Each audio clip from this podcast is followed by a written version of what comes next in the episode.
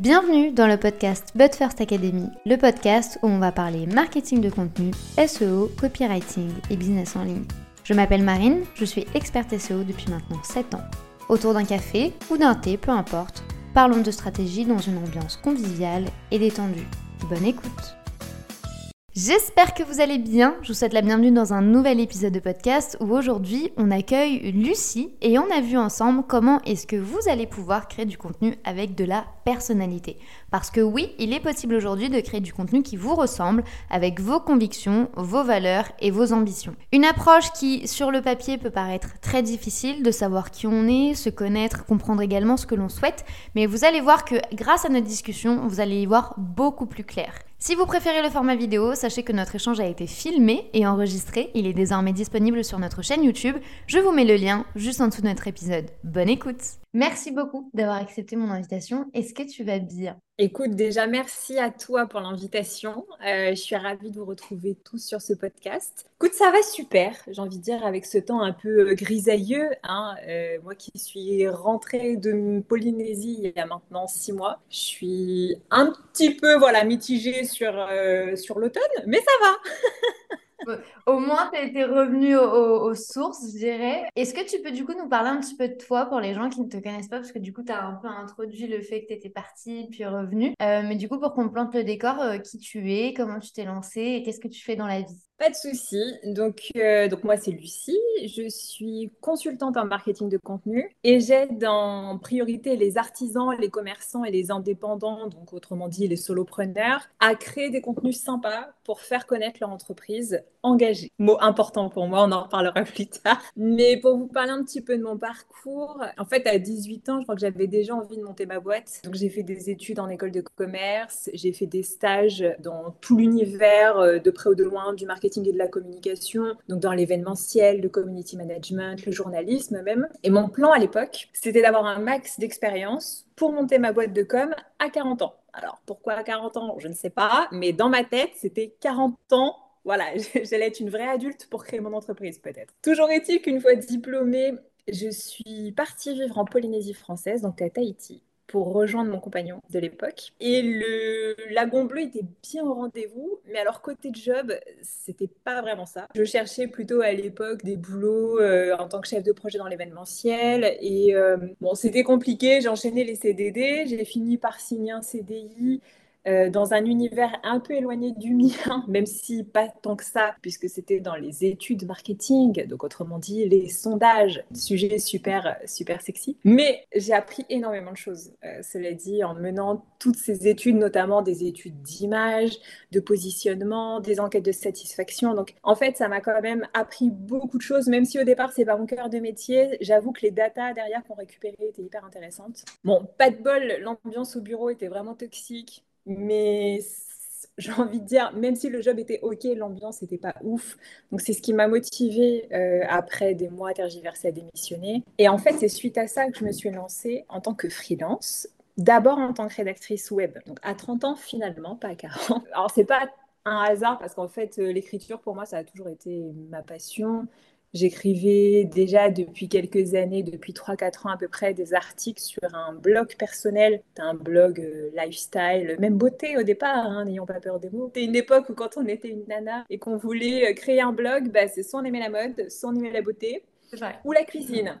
Sinon, c'était compliqué d'avoir de la visibilité. Donc moi, bah, c'est vrai que je suis partie là-dessus, comme j'aurais pu partir sur de la cuisine en vrai. Mais euh, c'est vrai qu'au fur et à mesure, c'est plus devenu un blog lifestyle et un blog euh, j'ai envie de dire, de, papotage, euh, donc euh, plus que de revue beauté. Et j'ai eu la chance d'avoir même certains de mes articles qui étaient relayés par des sites plutôt prestigieux comme le Huffington Post, l'article où je parlais de ma démission notamment, et des articles peut-être plus légers, mais sur des sites, que, je sais pas si c'est quelque chose qui te parle, mais Hello Coton, qui était ah, une filiale de Femme Actuelle.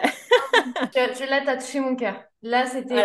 J'ai lancé mon blog et le coton, c'était ma vie. Adoré cette plateforme. Et alors, quand tu étais à la une sur le coton, tu pouvais être sûr que tu allais avoir un pic de trafic. Que C'est clair. Ah non, j'adorais. Franchement, as par... là, tu as, touché en plein dans le mille. Il y avait la une et il y avait la méga une. Et j'avoue que bah, c'est aussi ce qui m'a boosté en fait pour continuer cette expérience du blogging parce qu'en fait du coup je rencontrais plein de gens qui vivaient pas eux en Polynésie, qui vivaient essentiellement en France métropolitaine et avec qui j'ai pu échanger etc. À l'époque il n'était pas question de monétisation ou de quoi que ce soit, c'était juste le kiff. Moi je partageais ça toutes les semaines, chaque dimanche j'avais mon petit article et puis derrière on discutait donc c'était c'était chouette. Et en fait suite à j'ai envie de dire, toutes ces années de blogging complètement, euh, c'était vraiment de la passion. Euh, j'ai commencé à le faire en 2018, donc quand je me suis lancée en tant que rédactrice web freelance euh, pour mes clients. donc j'ai beaucoup écrit d'articles de blog essentiellement. J'ai refait, ça m'est arrivé aussi de faire des sites internet, donc des pages type présentation de produits, etc. Mais c'est vrai que c'était j'ai eu en fait un gros client pendant trois ans euh, dont j'ai alimenté le blog euh, chaque semaine. Euh, la fréquence a varié au fil du temps, mais ça a quand même représenté un certain volume de publications. Et c'est un blog sur lequel j'ai beaucoup raconté la Polynésie. Du coup, j'ai adoré ça. Et là où j'ai un petit peu pivoté mon activité, c'était en 2020 pour boucler la boucle où j'ai décidé de créer Louisette, donc qui est le nom de mon entreprise aujourd'hui. Et du coup, d'aider en priorité les artisans, les commerçants, les indépendants engagés plutôt que les grands groupes, ce que je faisais avant quand j'étais rédactrice web. Et de proposer un accompagnement en stratégie de contenu sur mesure pour les aider à se faire connaître et aller plus loin que la rédaction web. C'est-à-dire que oui, la rédaction web, apprendre à rédiger des titres, des légendes euh, ou des articles de blog, ça fait partie de ce que j'essaie de transmettre à mes clients. Néanmoins, euh, c'est finalement qu'une petite partie euh, d'un accompagnement beaucoup plus global. Quoi. Quand tu t'es lancé, du coup, tu lances Hello Louisette. Est-ce que pour dès le début, c'est important d'être différente parce que du coup, je vous invite quand même, quand vous nous écoutez, à aller voir également euh, l'Instagram de, Lucie et vous allez voir qu'on est vraiment sur quelque chose d'assez différent de ce qu'on a l'habitude de voir. Euh, est-ce que pour toi, c'était dès le début quelque chose qui était essentiel pour toi ou petit à petit, tu as trouvé un peu ta patte et un petit peu la personnalité que tu voulais mettre en avant? Ah, Déjà, c'est super sympa de dire des autres. J'ai envie de dire clairement, il y a du monde sur Internet euh, qui plus est dans mon domaine, qui est le marketing. Euh, c'est aussi vrai aussi pour les artisans, les indépendants en général. Je pense que pour essayer d'exister, c'est vraiment important de se démarquer en fait. Euh, donc pour moi, mon objectif, c'est de partager à travers mes contenus ce qui fait de moi, moi. c'est pour ça que dans mes contenus, j'essaie de partager un maximum bah, de mes retours d'expérience, des anecdotes sympas, euh, les coulisses de mon entreprise, donc euh, les réussites, les difficultés, etc. Mais aussi les valeurs euh, avec lesquelles je transige pas. comme essayer de travailler de façon un peu plus responsable. Ce qui passe notamment dans mon domaine d'activité par le fait de publier moins mais mieux, donc, je suis plutôt de la team, plutôt que de chercher à créer un max de contenu, à sortir un reel tous les jours pour faire un challenge type calendrier de la vente du mois de décembre. Je pense qu'il faut mieux prendre le temps d'essayer de créer des contenus vraiment sympas. Le problème en général, quand on tape sur de la quantité, qu'on est tout seul aux commandes et qu'on n'a pas que la création de contenu à gérer, c'est que forcément la qualité des contenus, elle baisse un petit peu parce qu'en fait, on a moins de temps à allouer à ces contenus-là, à la réflexion. Donc voilà, moi, plutôt encore une fois de la team, faisons moins, mais essayons d'intéresser les gens quand on partage un contenu on est tous suffisamment euh, happés par euh, des millions de contenus chaque jour que voilà, si on peut espérer avoir deux, trois personnes qui lisent ce qu'on est en train de lire, enfin justement plus que trois personnes, il euh, faut essayer de voilà d'apporter quelque chose sans réinventer la roue. Il hein. faut, faut, être humble. Je veux dire, on ne réinvente jamais complètement la roue, mais essayer d'apporter quelque chose un peu de soi. Donc les valeurs, mais aussi j'essaie j'essaie de montrer ma personnalité dans ma rédaction de contenu en fait. Quand je rédige un post, euh, un reel ou même euh, une story, j'essaie de rédiger comme je parle dans la vraie vie avec mes amis, avec ma famille. Donc c'est plutôt un ton euh, que j'essaie joyeux, good vibes, positif je suis pas la nana qui euh, pousse des coups de gueule euh, pour dire ah là là ça c'est super nul. Je dis pas que c'est pas intéressant de le faire, c'est pas ma personnalité. Je préfère dire regardez ça c'est super plutôt que d'être dans le commentaire négatif sur quelque chose c'est un peu ma, démarche euh, dans la vie en général et encore plus sur tous les sujets qui sont liés à l'écologie. Euh, je suis plus euh, dans l'encouragement et montrer les choses positives que voilà, le négatif. Et je me souviens d'ailleurs à ce sujet sur le fait de rédiger comme je parle. Quand j'ai lancé mon compte Instagram, j'ai une de mes clientes que j'avais eu avant de lancer le compte qui m'avait mis en commentaire J'ai eu l'impression de te parler en direct. Et franchement, c'était un de mes meilleurs commentaires. Ça m'a fait tellement plaisir. Je me suis dit j'ai réussi en fait à donner l'impression que je suis en face de la personne et, et pour moi c'est important. C'est surtout que c'est aussi le, rôle du contenu, c'est de dépasser le digital et de de créer ce lien avec la personne. Tu parlais justement de, de personnalité et de valeur. Quand tu te lances, il faut quand même se connaître un minimum parce que du coup, si on ne se connaît pas et si on ne sait pas réellement où on va, on va prendre un peu à droite à gauche, on va dire, bah, lui, il a fait ça, elle, elle a fait ça, je vais faire un mix de tout. Est-ce que toi, dès le début, tu savais ce que tu voulais et tu savais ce que tu ne voulais pas? Pour moi, la base, euh, avant de se lancer, euh, j'ai envie de dire, sur n'importe quel canal de communication, c'est quand même d'être clair sur l'identité de son entreprise. Euh, personnellement, j'ai passé quand même du temps à définir la mienne, qui repose en fait essentiellement sur mon identité personnelle. Mais comme je suis seule aux commandes, quelque part, ça me semblait plus logique, plus naturel. Mais avant de lancer officiellement Louisette, c'est vrai que j'ai passé pas mal de temps à poser sur le papier bah, à la fois euh, mon histoire d'entrepreneur, donc euh, les points clés de ma démission, euh, la démission de mon CDI pour me lancer à mon compte, mes débuts en tant que freelance en rédaction web, le déclic qui m'a poussé aussi à repositionner mon activité après, tout ce qui est mission, vision de mon entreprise, c'est-à-dire essayer de trouver ce qui pouvait me différencier de mes concurrents, et aussi me poser la question de pourquoi je fais ce que je fais en fait. C'est un peu une question, ça fait un peu philosophique, mais on en reparlera plus tard, je crois. Mais euh, moi, j'ai un moment où sur le papier, euh, j'avais créé la boîte de mes rêves, j'avais des clients très prestigieux. Pour autant, euh, je commençais à avoir moins d'entrain pour me lever le matin, même si sur le papier, c'est exactement la situation que je voulais en fait. Être à mon compte, avoir une petite notoriété, alors euh, toute relative, hein, euh, mais quand même avoir mes clients fidèles, etc. Et finalement, bah, plus trouver de sens dans mon taf. Donc pour moi, c'est important quand même de se poser la question de pourquoi je fais ça, qu'est-ce qui va me motiver à me lever chaque matin. Et c'est vrai que sur la question des valeurs de mon entreprise et les actions concrètes que j'ai mis en place, bah, j'ai essayé de lister un petit peu ce que j'avais pour projet de faire, en tout cas, pas forcément ce qui était en place, mais ce que je voulais faire. Et puis aussi toute la question de mon identité visuelle. Alors, ce point-là, je l'ai confié à une graphiste, hein, en toute honnêteté, euh, qui est une autre Lucie, qui a un compte sur Instagram qui s'appelle Mew Studio. Et vraiment, je vous invite à aller la suivre parce qu'elle est hyper good vibes aussi. Et je, voilà, c'est au-delà du fait que j'ai adoré ce qu'elle m'a proposé. C'est vraiment une nana que j'adore. Et c'est vrai qu'elle m'a proposé une identité visuelle qui était bah, très coloré, très 70s, très flower power, boule de disco, tout ça, tout ça. Mais parce que dans la vraie vie, moi, c'est ce que j'aime en fait. Pour tout dire, euh, c'est même la déco de ma table d'anniversaire demain. Enfin, c'est pour dire que c'est vraiment à mon image, quoi.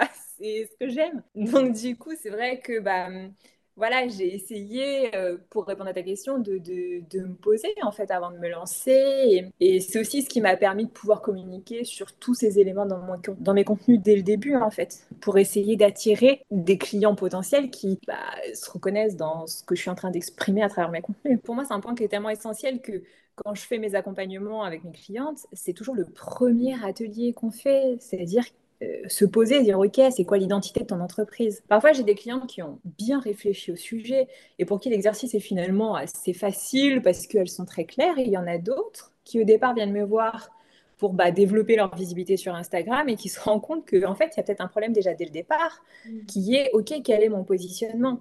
Je ne suis pas coach business et moi, je ne me permets pas d'intervenir pour dire bah, peut-être que tu devrais cibler telle cible ou telle cible. Je, juste, j'accompagne avec des questions pour essayer qu'elle se les pose à elle-même. Et voilà. Après, ça, me semble vraiment être un, bon point de départ de se poser la question de l'identité pour son positionnement et, et derrière pour la stratégie de contenu mais il ne faut pas faire les choses à l'envers, je crois. Et, le dernier point aussi sur lequel je voulais passer un petit peu de temps, c'est que je pense que même si voilà, je dis que j'ai passé du temps à définir tout ça, il faut accepter que c'est pas figé dans le temps en fait, parce que bah on gagne en expérience, on vieillit.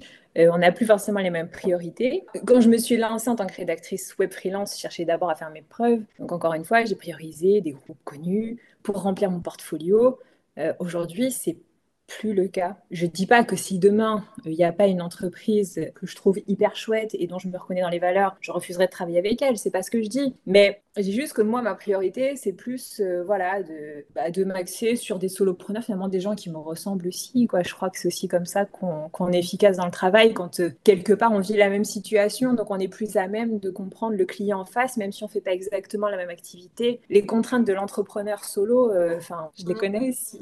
Elles sont nombreuses. Mais du coup, pour, pour rebondir sur ce que tu dis, parce que c'est vrai que, en fait, quand tu parles d'avoir créé ton entreprise de rêve, il faut juste savoir qu'en tant que rédaction web, déjà de un, rien que le fait de convaincre un client qu'il faut que ce soit une tâche régulière tous les mois, c'est les défi, et ça, je peux très très bien vous en parler parce que c'est ce que je fais au quotidien. Donc, c'est un défi juste de dire à la personne qu'il y a une régularité qu'il faut qu'elle arrive, quoi, pour avoir des résultats. Et en plus de ça, si ce sont des gros comptes, je n'ose même pas imaginer à quel point la prise de décision ici a dû être difficile pour pivoter ton entreprise.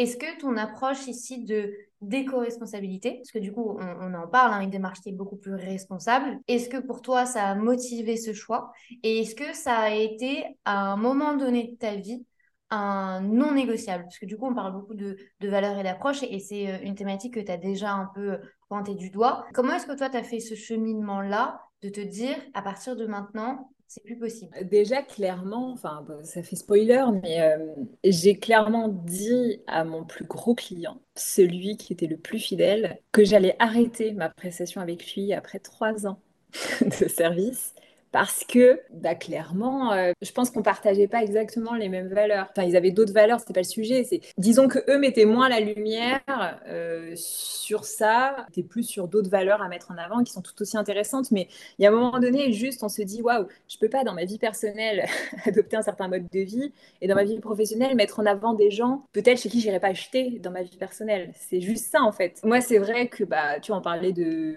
du fait que j'avais passé du temps à mettre sur papier mon image de marque, mon positionnement. C'est vrai que pendant cette réflexion, je me suis aussi demandé, ok, du coup, pourquoi je crée cette boîte? Qu'est-ce qui me motive à me lever le matin? Au-delà d'aider des entrepreneurs, des femmes, hein, euh, clairement, 100% de mes clientes sont des femmes, hein, on va pas se mentir, même si, euh, messieurs, vous êtes les bienvenus. Mais au-delà d'aider ces entrepreneurs à s'épanouir dans leur vie professionnelle, qui est hyper satisfaisant. Moi, mon objectif, c'est aussi de donner envie de consommer plus responsable, en aidant mes clientes à faire connaître bah, leur création artisanale, donc euh, c'est des créations faites à la main en France. Voilà, je... en fait, c'est comme ça que moi j'ai retrouvé du sens dans mon job de communicante. Euh, et pour rembobiner un petit peu le fil de ma démarche, comment j'en suis arrivée là, même si la com, ça a toujours été clairement mon truc. Je veux dire, moi, quand je suis rentrée en école de commerce, je, savais que c'était ça que je voulais faire.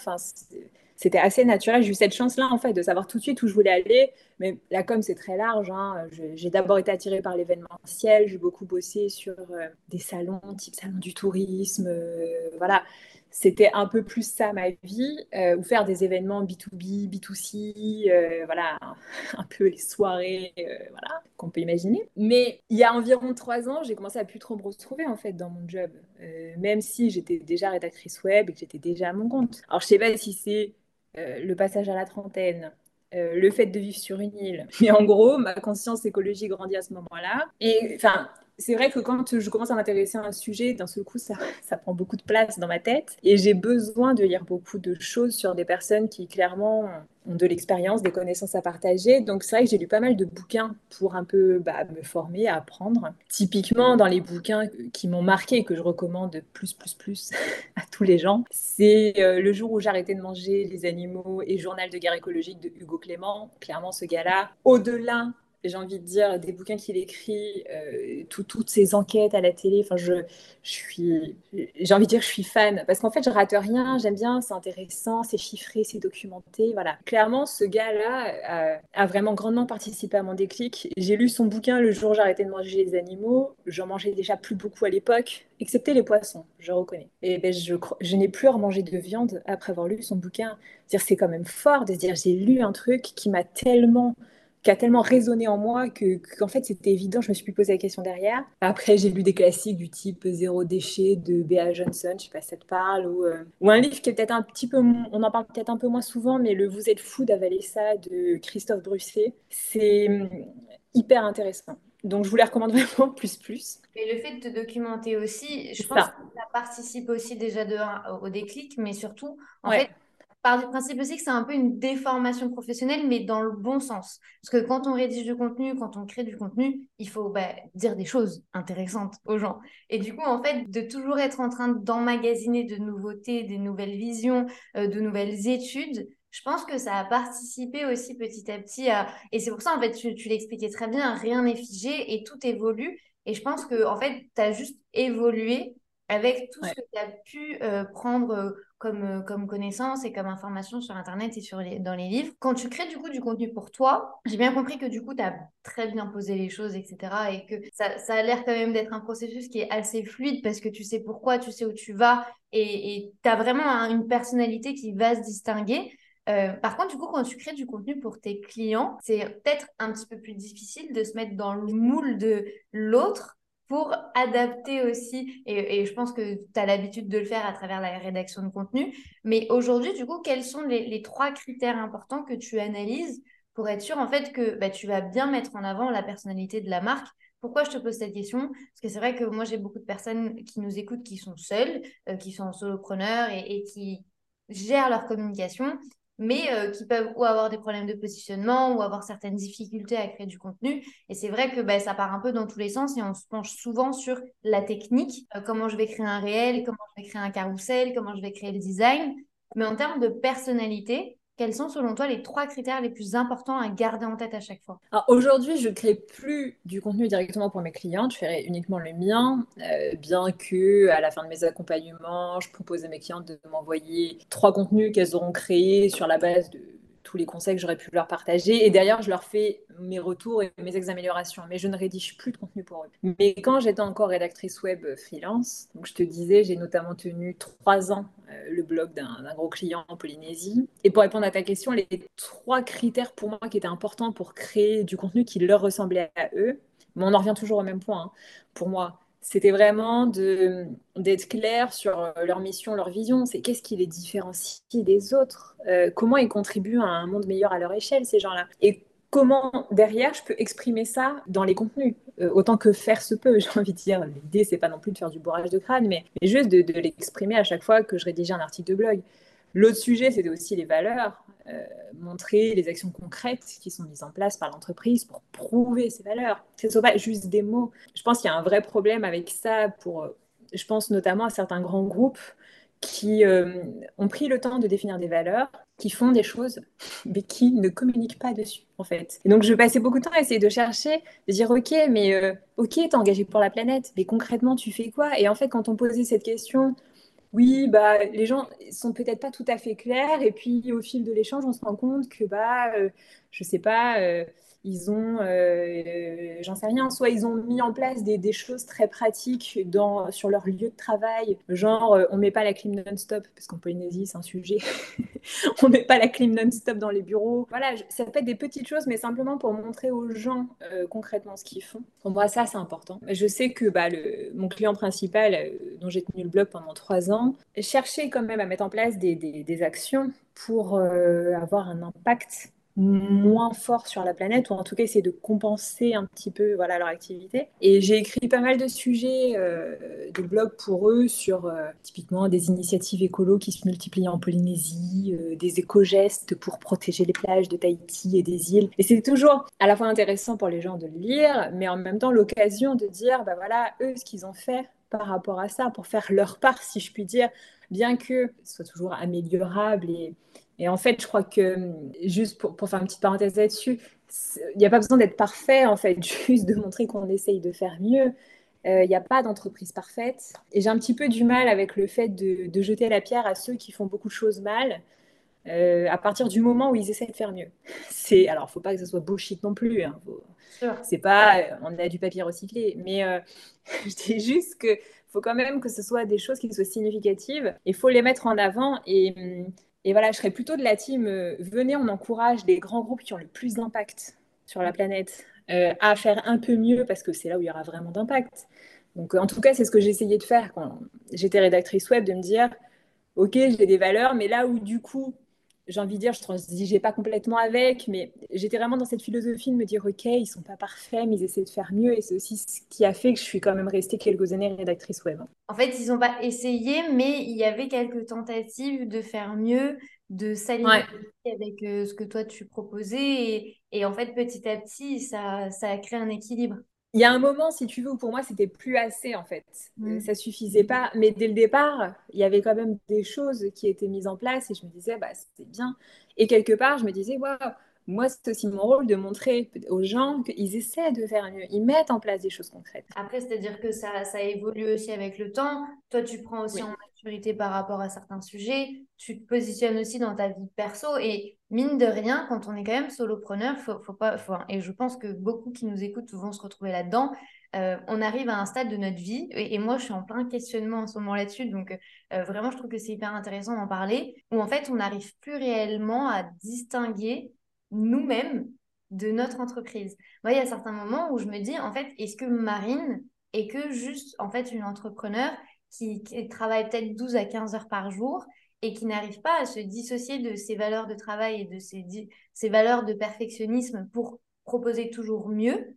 Mais et à mm. côté, c'est quoi? Et en fait, je pense que c'est hyper important de toujours aligner son travail avec sa vision perso. Sinon, en fait, on, limite, en fait, euh, moi, en tout cas, je parle pour moi, hein, euh, je deviendrais folle. Si dans mon travail, je devrais adopter une certaine posture et dans ma vie perso, je suis complètement l'inverse, j'arriverais pas, en fait. Ça ferait. Euh, le matin, j'aurais pas du tout envie de me lever, bien au contraire. C'est ça. Non, mais c'est ça. Et c'est d'ailleurs, ça serait un comble. Je veux dire, quand on a le, quand on a fait la démarche de créer son entreprise, euh, c'est justement pour pas s'enfermer dans des choses qui parfois euh, nous mettaient mal à l'aise quand on était salarié. Enfin, je veux dire, euh, je me souviens d'avoir été dans certaines entreprises où je me disais, bah, je suis pas complètement d'accord. je suis stagiaire, donc je, clairement, je ne peux rien dire. Et on me dit de faire ça, je suis pas spécialement d'accord avec, mais je vais le faire quand même. Moi, je sais que j'ai aussi créé ma boîte parce qu'il y a eu des fois où, bah, juste, on partageait pas forcément les mêmes points de vue ou les mêmes valeurs avec la direction. Enfin, c'est pas grave mais juste, du coup, c'était inconfortable parfois de faire des choses auxquelles finalement, personnellement, on croyait peut-être pas complètement à fond soi-même. Et moi, c'est aussi pour ça que, que voilà, j'ai fait pivoter mon entreprise, parce que je me disais, OK, euh, c'est quoi, les, quoi les messages que portent mes contenus? Enfin, euh, Qu'est-ce que, ce que je suis en train d'écrire pour mes clientes? Derrière, est-ce que je suis OK avec ça, moi, personnellement? Et aussi, c'est aussi la question... Euh, par rapport à l'éco-responsabilité, sur la forme aussi, comment on peut faire un peu plus responsable. Ça restera la pollution numérique, hein, faut pas, voilà, faut pas minimiser. C'est pas parce qu'on publie moins que qu'on est, éco-responsable. Hein, c'est pas du tout ce que je dis, mais en tout cas c'est mieux. C'est vrai que bon voilà, c'est des sujets qui sont hyper importants et je pense qu'encore une fois, pour que ça tienne sur le long terme, il faut qu'on soit en adéquation avec ce qu'on fait dans notre job. Alors après, des fois. Euh, on peut se retrouver. Moi, ça m'est arrivé quand j'étais rédactrice web d'accepter un projet qui, clairement, dès le départ, je savais que c'était pas le client de mes rêves.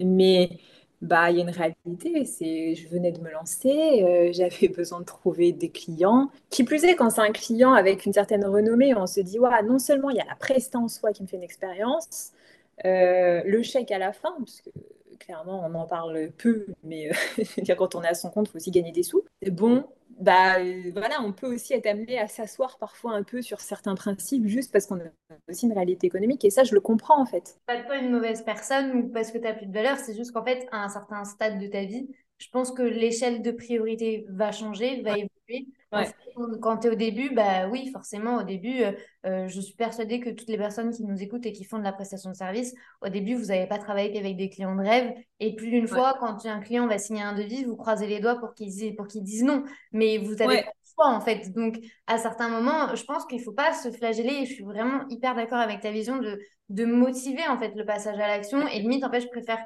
applaudir une personne qui va prendre la décision de se lancer parce que c'était son rêve ou parce qu'elle en avait envie quelle que soit la manière comment elle va commencer, plutôt que de dire bah non mais en fait tu as commencé et t'as pas commencé comme ça. Enfin c'est n'importe quoi tu vois. Donc je pense que ça évolue aussi. Et toi tu le dis très bien quand on veut avoir un contenu avec de la personnalité quand on veut se reconnaître etc dans tout ce que l'on fait il y a des tests qu'il faut faire il y a des tests qu'il faut mettre en place D'ailleurs, toi, tu as fait un contenu euh, récemment sur ça, où, euh, tu as vraiment en fait transité entre le vouvoiement et le tutoiement. Au début, tu te maintenant tu vois. Euh, est-ce que tu peux nous expliquer un peu aussi cette, vision-là que tu as eue? Parce que c'est vrai que moi, c'est une question que je reçois. Alors, elle est peut-être dans le top 5.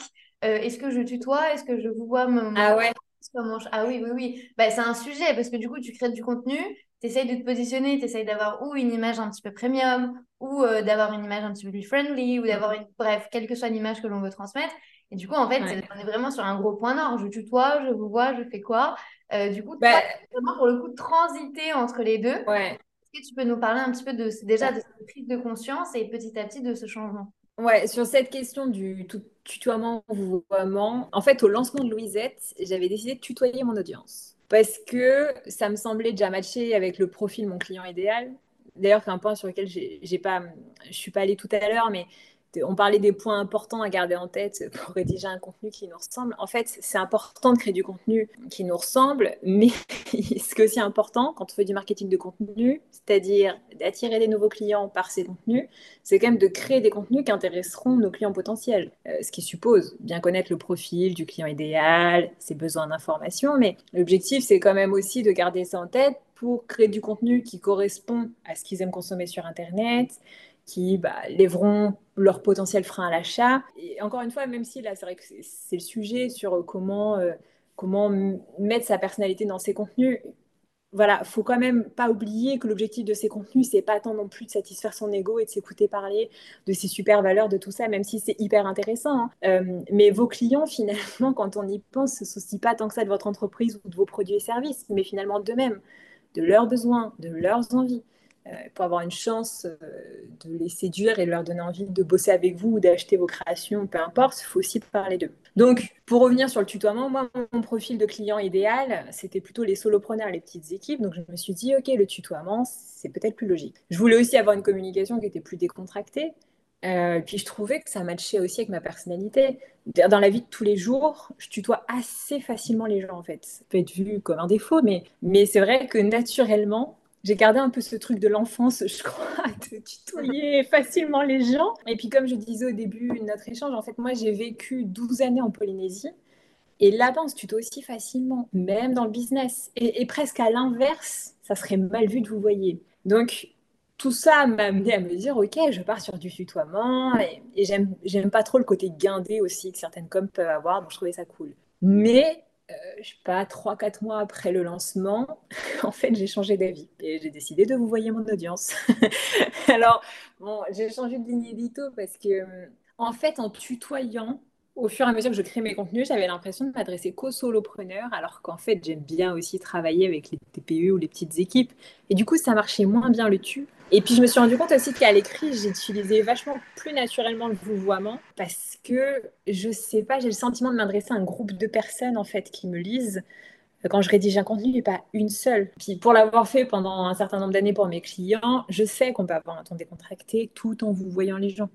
Euh, ça n'empêche pas, après, par la suite, si les gens euh, mettent un commentaire ou envoient un message privé ou un email, de les tutoyer. Mais euh, moi, c'est pour ça que j'ai que voilà que, que j'ai basculé. Et c'est vrai qu'on me le demande aussi de temps en temps sur est-ce qu'il vaut mieux tutoyer, vous voyez? En fait, j'ai envie de dire les questions à se poser finalement pour faire son choix, c'est bah, mon client idéal, à quoi il va s'identifier le plus facilement? il y a aussi toute la question de comment on a envie d'être perçu veux dire, par sa cible, quelle image on veut donner de son entreprise. Et puis, bah, puisque c'est le sujet de, ce podcast, est-ce que ça matche aussi avec ma personnalité? Moi, j'ai des amis euh, qui m'ont clairement dit, qui sont entrepreneurs et qui m'ont dit, mais moi, je ne pourrais pas tutoyer mes clients. Au tout début, quand j'ai commencé à tutoyer, ils m'ont dit, ouais, mais moi, je ne pourrais pas.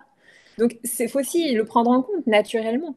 Euh, encore une fois, une stratégie de contenu, c'est pas figé. Donc l'idée, c'est d'essayer de faire des trucs. J'ai envie de te dire, encore heureux que ça évolue parce qu'en fait, tu l'as très bien dit. On crée du contenu avec notre personnalité, mais on crée du contenu pour l'autre. Moi, je vous le dis tout le temps, mais si, si vous créez du contenu pour vous, vous n'allez pas intéresser les gens parce que les gens sont égocentriques et les gens se fichent littéralement de nous. Ce qu'ils veulent, c'est euh, savoir comment on va les aider, quelles sont les solutions qu'on propose et comment est-ce qu'on va leur faire passer d'une île A à une île B de manière très simple. Donc, en soi, nous, on s'en fout.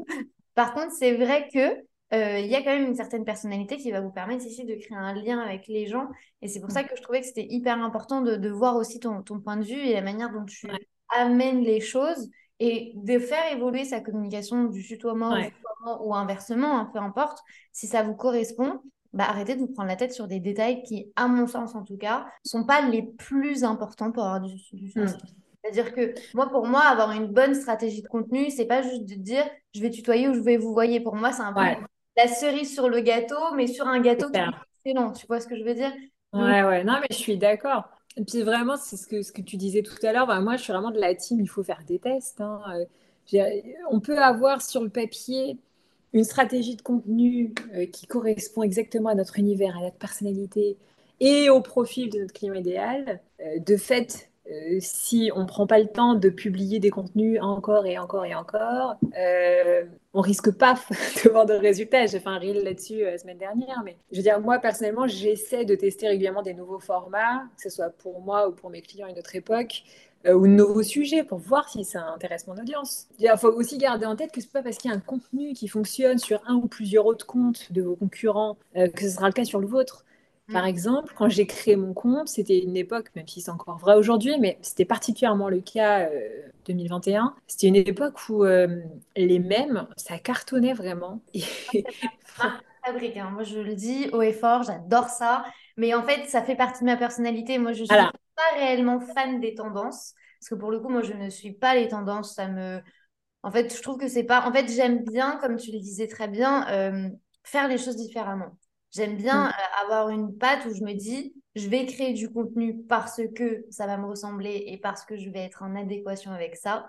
Par contre, hors de question de faire juste pour faire, parce que si c'est pour être un, limite, moi, ça ne m'intéresse pas.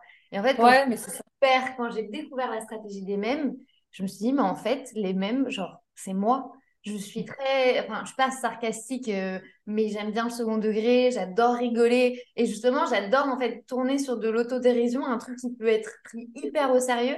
Et en fait, de pouvoir le communiquer de cette manière-là, bah, ça fonctionne parce que bah, c'est moi, c'est ma personnalité. Mais si ça vous ressemble pas, ne le faites pas. Bah, je suis carrément d'accord avec ça, mais j'ajouterais quand même un truc, c'est que euh, moi, c'est vrai qu'au départ, ça me séduisait vachement aussi les mêmes. Je me disais, ouais, je suis un peu, euh, je suis un peu Joe la blague et tout. Je vais réussir à faire un truc sympa. Et j'avais fait, euh, quand j'ai lancé mon compte, des mèmes. Alors, j'avais pris un axe qui était trouver des animaux avec des têtes un peu cheloues slash marrantes. j'aimais bien ça. Et ça correspondait vraiment à ce que, ce que moi j'aimais. Je suis, voilà, j'étais persuadée que ça allait marcher. Et en fait, quand j'ai consulté mes stats après en avoir sorti quand même euh, quelques-uns, je me suis rendu compte que c'était mes contenus qui avaient le moins d'engagement. Donc, oui, ça me faisait plaisir de les faire. Oui, j'étais super fière de l'envoyer à ma petite sœur quand je l'avais fait, mais néanmoins, ça marchait pas sur mon compte. Alors, ça veut pas dire que ça marche pas sur un autre, mais sur le mien, le contenu d'après marchait beaucoup mieux alors que c'était autre chose, un storytelling sur, j'en sais rien, j'ai démissionné de mon CDI ou que sais-je. Et du coup, c'est pour ça que j'ai arrêté d'en faire.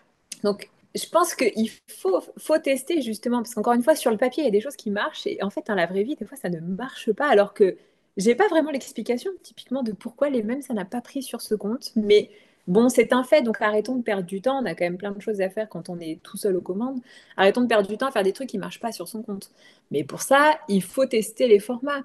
Et, et c'est ce que je disais l'autre jour, il en fait, je vois trop souvent des gens se motiver à sortir deux, trois articles de blog pendant un mois, deux, trois reels sur Insta pendant la même semaine et stopper tout en disant non, ça marche pas pour moi. C'est un peu, et c'est le parallèle que je faisais dans, dans, ce, dans ce reel, c'est un peu comme prendre un abonnement à la salle de sport, tu vas pendant trois semaines et t'arrêtes parce qu'au bout de trois semaines, tu n'as pas un corps d'athlète malgré tous les exercices du coach. Bon, bah c'est normal, tu vois. les, les contenus, c'est pareil. Euh, c'est une stratégie à long terme, donc euh, ça demande des efforts, du temps. Et voilà, quand je dis il faut tester un format, c'est pas euh, faire un poste, il faut en faire plusieurs sur une période aussi peut-être un petit peu plus large. Parfois, ça peut juste être le mood du moment qui fait que ça ne matche pas. Hein. Quels vont être du coup les, prochains tests des Le Louisette Quels sont du coup les éléments que tu vas ou du moins essayer de mettre en place? Est-ce qu'il y a des choses que tu vois un peu où tu veux aller ou tu un peu porté par rapport à, tes envies et par rapport à ce que tu vas découvrir sur le terrain par la suite? Bah, Il y a peu de temps, j'ai lancé un premier contenu d'une série que j'ai envie de développer, qui est une série en fait de reels sur un contenu que je créerais si j'étais. Donc le premier, c'était un contenu que je créerais si j'étais pâtissière artisanale. Et typiquement, j'ai fabriqué le contenu, quoi. C'est-à-dire que ma sœur a fait l'actrice studio en faisant, euh, voilà, c'était en gros le sujet euh, du contenu, c'était euh, comment montrer, mettre en avant ses fournisseurs, euh, d'où viennent ses produits, etc. Et donc euh, voilà, donc j'ai clairement créé ce reel pour montrer au-delà de l'idée du sujet concrètement comment on ferait un portrait d'un fournisseur, quelles seraient les questions à lui poser, etc. et j'ai envie de développer ce format parce que j'ai vu des bons retours. et l'autre format perso que j'aimerais bien tester, c'est tout ce qui est, j'ai envie de dire, correction, je ne sais pas le bon terme, mais un petit peu exercice. C'est-à-dire que j'ai proposé typiquement il y a quelques jours sur mes stories, euh, j'ai demandé à mes abonnés si ça les intéresserait de m'envoyer un de leur contenu et que je leur fasse mes premiers retours, un peu comme je le fais avec mes clientes en fin d'accompagnement, euh, mais juste leur faire des premiers retours, parce qu'évidemment, on n'aura pas défini une stratégie ensemble, j'aurais pas partagé un peu les bonnes pratiques, mais juste pour que eux voient où ils en sont finalement. Et en fait, c'était assez favorable. Donc, je pense que le format que je vais tester, ça va être un peu ça. Alors, j'ai beaucoup de retours sur euh, est-ce que tu peux lire ma bio Instagram? Donc, on verra. Mais bon, euh, pourquoi pas faire ça ou voilà, recevoir un reel et puis faire mes petits commentaires. Et derrière, moi, on crée un contenu pour montrer aux autres personnes. Euh, comment on pourrait améliorer ça Je réinvente pas le format, hein. j'ai déjà vu ça passer sur, sur Instagram. Euh, encore une fois, il faut, toujours avoir de l'humilité hein, quand on lance des trucs. Pas se dire, waouh, j'ai une idée de fou, je suis le premier à l'avoir. Non, n'est pas. Il y a peu de chances euh, que ce contenu n'existe pas. Même si tu le trouves pas en francophone, tu vas le trouver en espagnol ou en anglais. Juste, faut le faire avec sa patte, quoi. Faut, faut, faut amener ses propres commentaires. C'est pas ce que je dis souvent à mes clientes, c'est pas parce qu'il y a des recettes de tarte aux pommes sur Internet que tu peux pas partager la tienne. Juste, voilà, il faut que tu partages ta recette avec un peu ton, ta secret sauce, quoi. Ton truc à toi qui fait que ta tarte aux pommes, elle est meilleure que les autres. Mais voilà, et je pense que bah, derrière, au-delà de tester, euh, il, faut vraiment, euh, le point que j'ai pas dit, c'est encore une fois passer du temps à analyser ses stats. On peut tester sur le moment, avoir une impression de ça n'a pas marché, et avec un petit peu de recul, ne serait-ce qu'au regarder en fin de mois par rapport aux autres contenus, se dire, ah bah finalement, j'ai eu l'impression que c'était pas ouf ce reel. Mais si je compare aux autres, il sort quand même du lot. Donc, je vais quand même réessayer ce format pour voir si ça prend ou pas. Donc, voilà. Et si vous souhaitez du coup vous inspirer euh, de toutes ces nouveautés que Lucie va mettre en place, de voir un petit peu euh, sa personnalité aussi, parce que c'était tout le sujet d'aujourd'hui, de voir comment tu abordes certains sujets, comment tu mets en avant aussi certains arguments. N'hésitez pas à aller voir tout ça. Je vous mets de toute façon tous les liens juste en tout cet épisode de podcast. Merci beaucoup, Lucie, pour cet échange. C'était un réel plaisir de t'accueillir au sein de la Votre First Academy. Eh bien, avec plaisir également. C'était mon premier podcast, pour être tout à fait honnête. Mais ça s'est bien passé. Je suis très contente, du coup, de t'avoir accueilli pour une première fois. J'espère le premier d'une longue série. Et euh, je te dis euh, à très vite.